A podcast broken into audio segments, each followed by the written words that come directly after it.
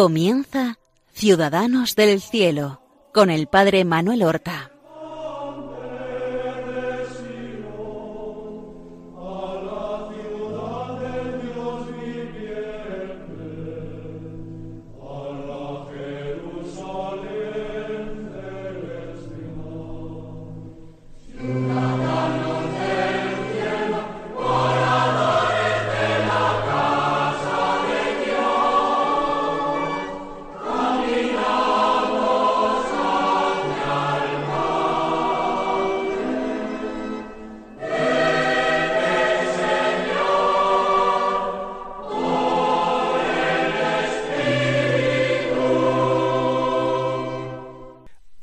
Buenos días, queridos amigos.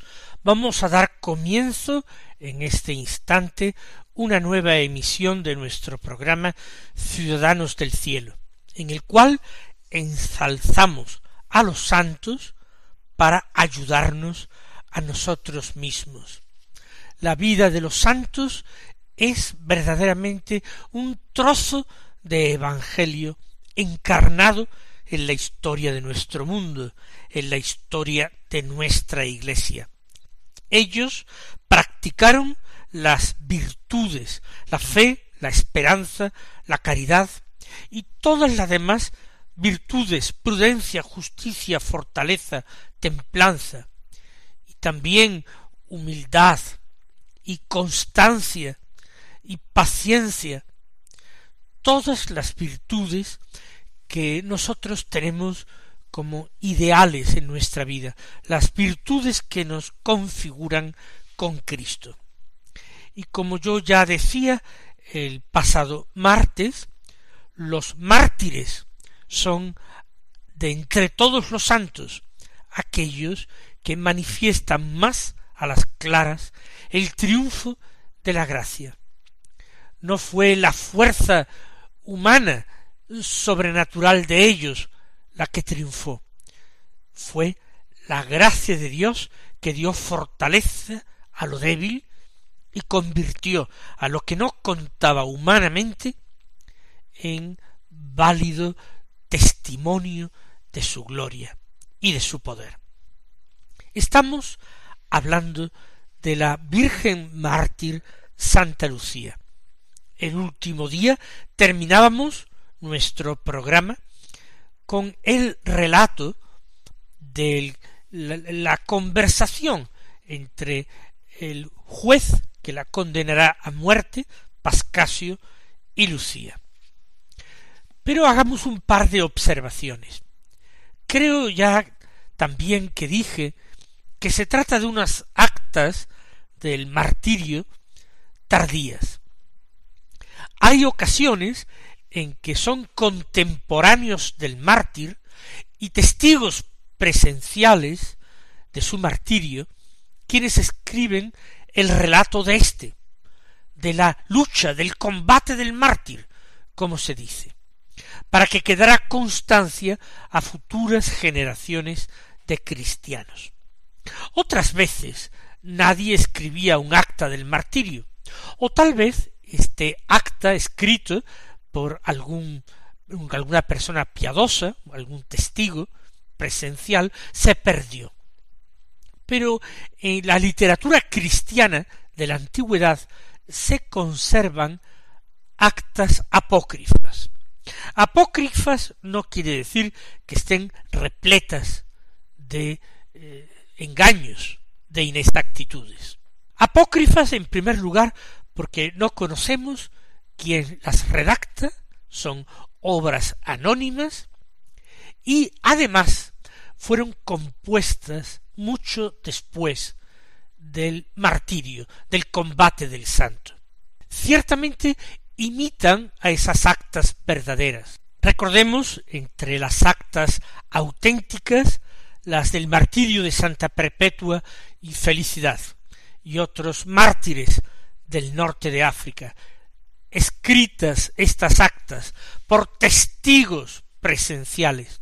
Incluso es la misma Perpetua quien toma la pluma para redactar antes de su muerte algunas vivencias para describir eh, su último cautiverio. Eso es emocionante realmente.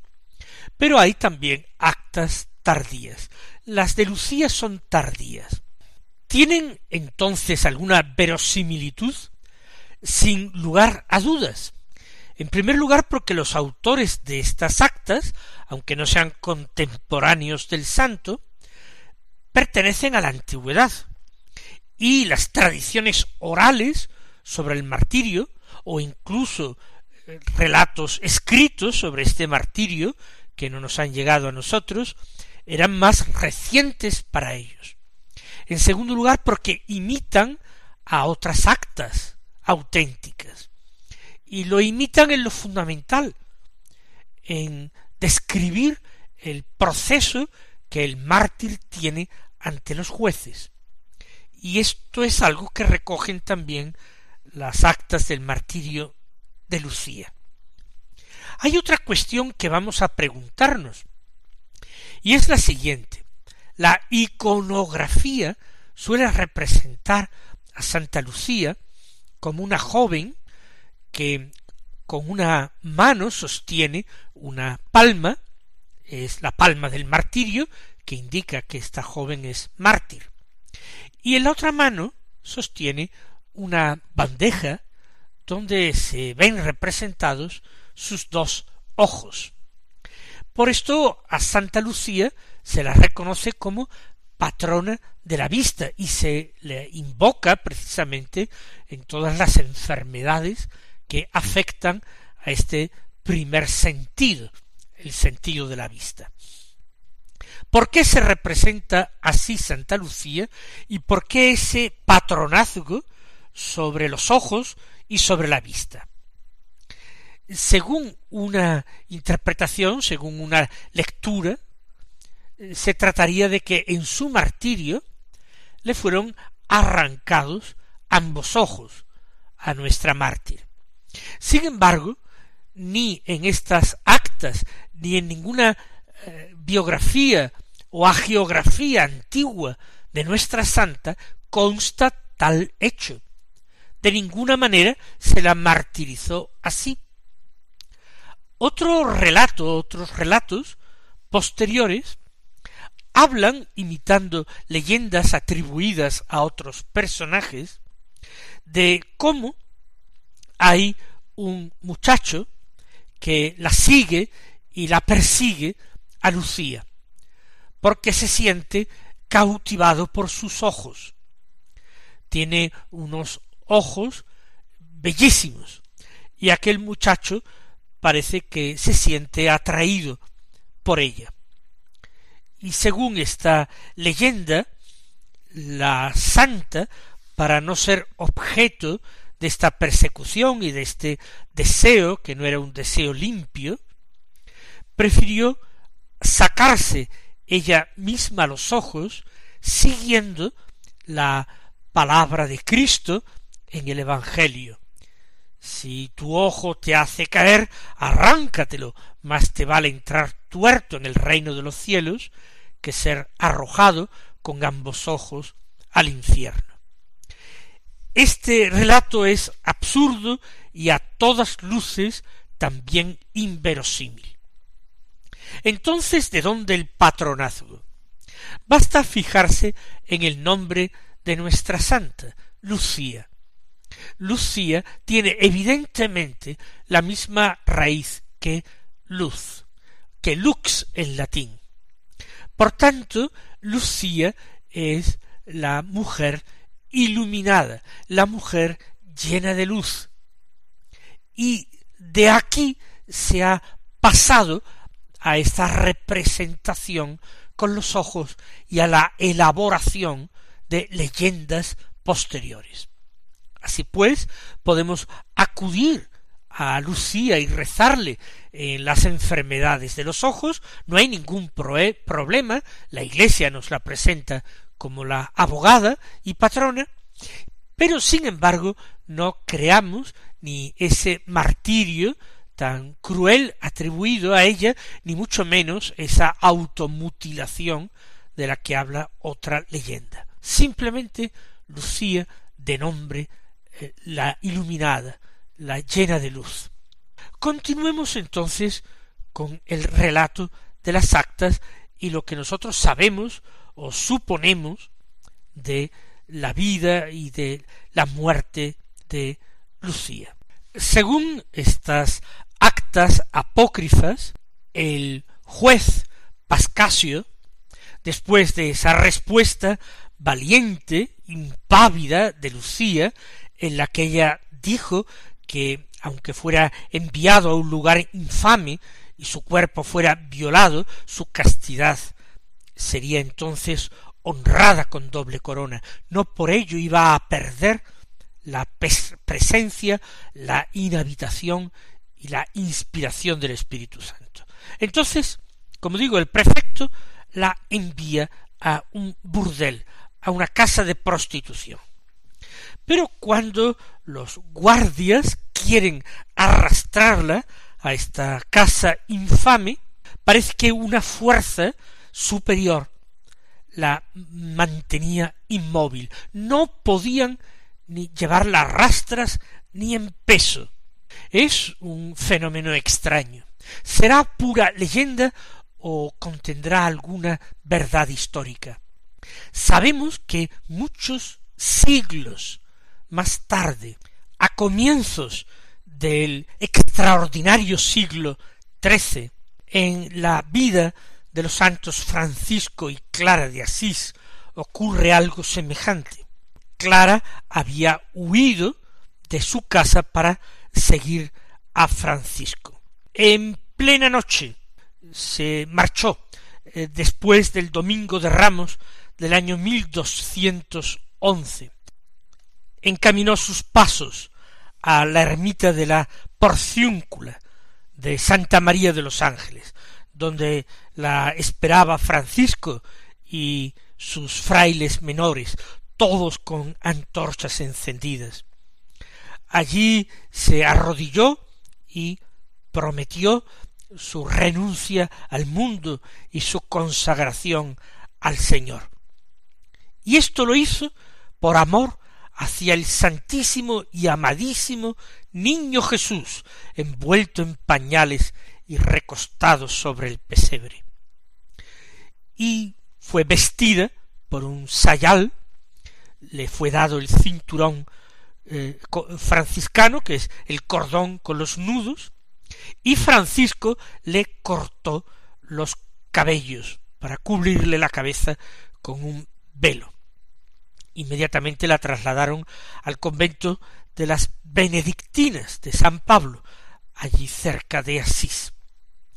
Y más tarde, del convento de las benedictinas a la iglesia de San Ángel de Panzo, donde había unas beatas que allí llevaban una vida de penitencia. Y la hermana de Clara, Inés, también decidió seguir a su hermana y caminó sus pasos hacia San Ángel de Panzo.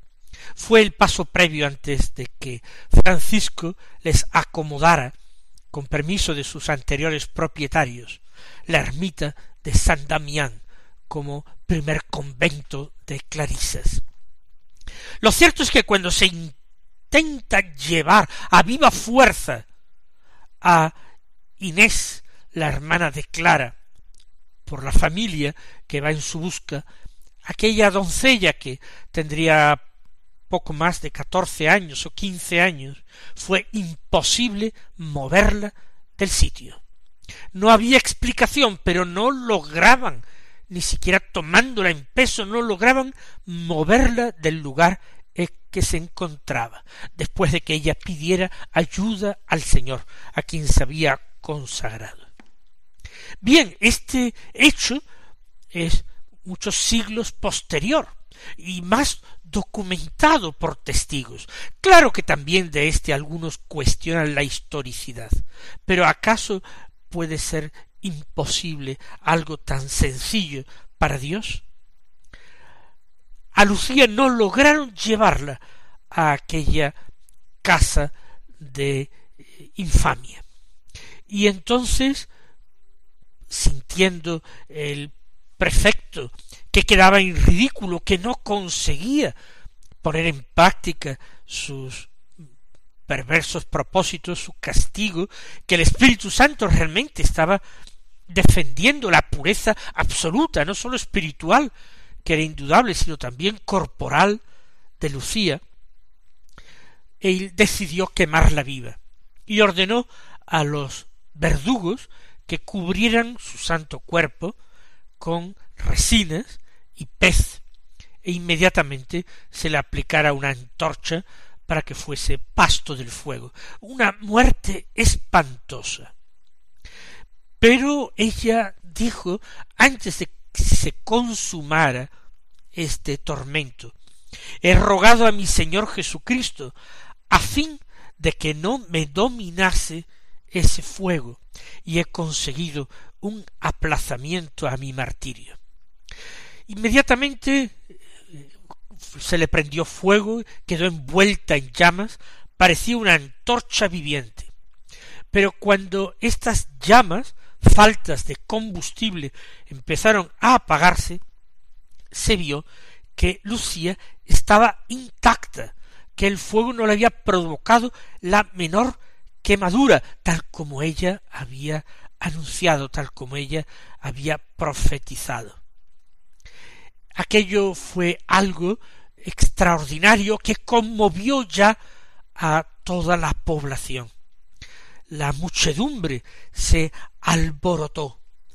Todo el mundo clamó que se había producido un milagro, también la población pagana, y pidió clemencia para aquella doncella de un aspecto angelical que tan claramente se veía protegida por Dios. Sin embargo, Dios permitió que se cerrara el corazón y hasta los ojos del prefecto Pascasio. Él no estaba dispuesto a otorgar la gracia, el indulto, la absolución a aquella muchacha. Permaneció cerrado en su maldad, inconmovible a las súplicas de quien le pedían la la salvación de aquella santa muchacha. Pasaron varios días en que Lucía estuvo encarcelada y el prefecto meditó de qué manera podría darle muerte. Ciertamente en esos días no se le ahorró ningún sufrimiento, aspereza, dureza en el trato. Dios la consoló, haciendo que pudiera recibir la comunión. La comunión es el pan de los fuertes, es el pan de los ángeles. No hay alimento tan propicio y tan adecuado a un mártir que recibir el cuerpo de Cristo, el primer mártir, el mártir del Calvario, el que dio testimonio de Dios su Padre en la cruz.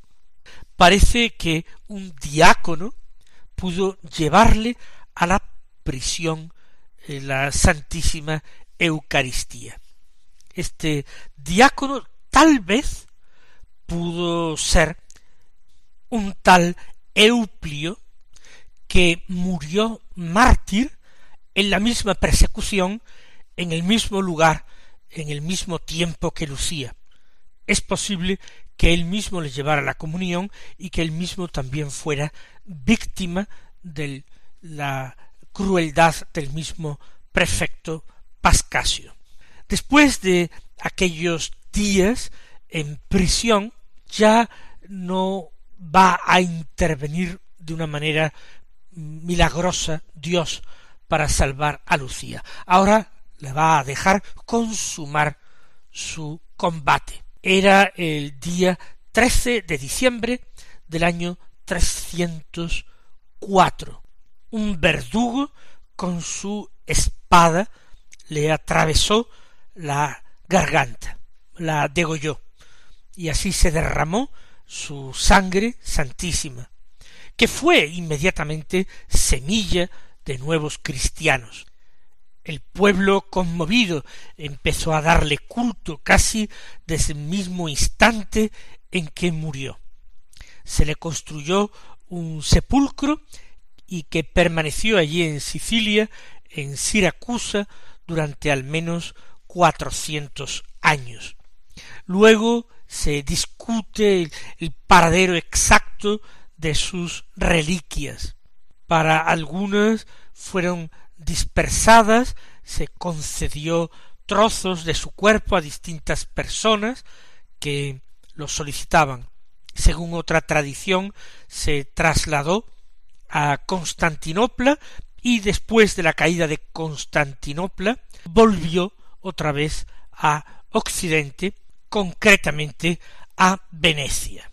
Sin embargo, en apoyo de la historicidad de esta figura extraordinaria de Lucía, se produjo un hallazgo extraordinario en el año 1894, a finales del siglo XIX, el 22 de junio, excavando en Siracusa, en la isla de Sicilia, cerca de donde se había conservado durante siglos el sepulcro de Santa Lucía, se encontró una inscripción paleocristiana, una inscripción de los primeros tiempos del cristianismo, de finales del siglo IV, por tanto, del año 380-390. En esa inscripción hay una alusión a una chica, a una adolescente llamada Euskia. Es como una eh, alabanza o epitafio sepulcral que dice así Euskia, la irreprochable, vivió santa y pura alrededor de quince años. Murió en la fiesta de mi Santa Lucía, la cual no puede ser alabada como merece. Es decir, en el mismo siglo cuarto en el que murió Lucía, ya se le daba culto, ya se le llamaba la Santa Lucía y tenía una fecha en que se conmemoraba. Y se recuerda a una adolescente muerta con quince años poniendo su figura cercana a la de Lucía porque se dice que murió precisamente en el día de la fiesta de mi Santa Lucía. Extraordinaria confirmación arqueológica de la veracidad de esta historia. Mis queridos hermanos, que nos encomendemos siempre a estos grandes santos de nuestra historia, de la historia de la Iglesia. La bendición del Señor descienda sobre vosotros y hasta un próximo día.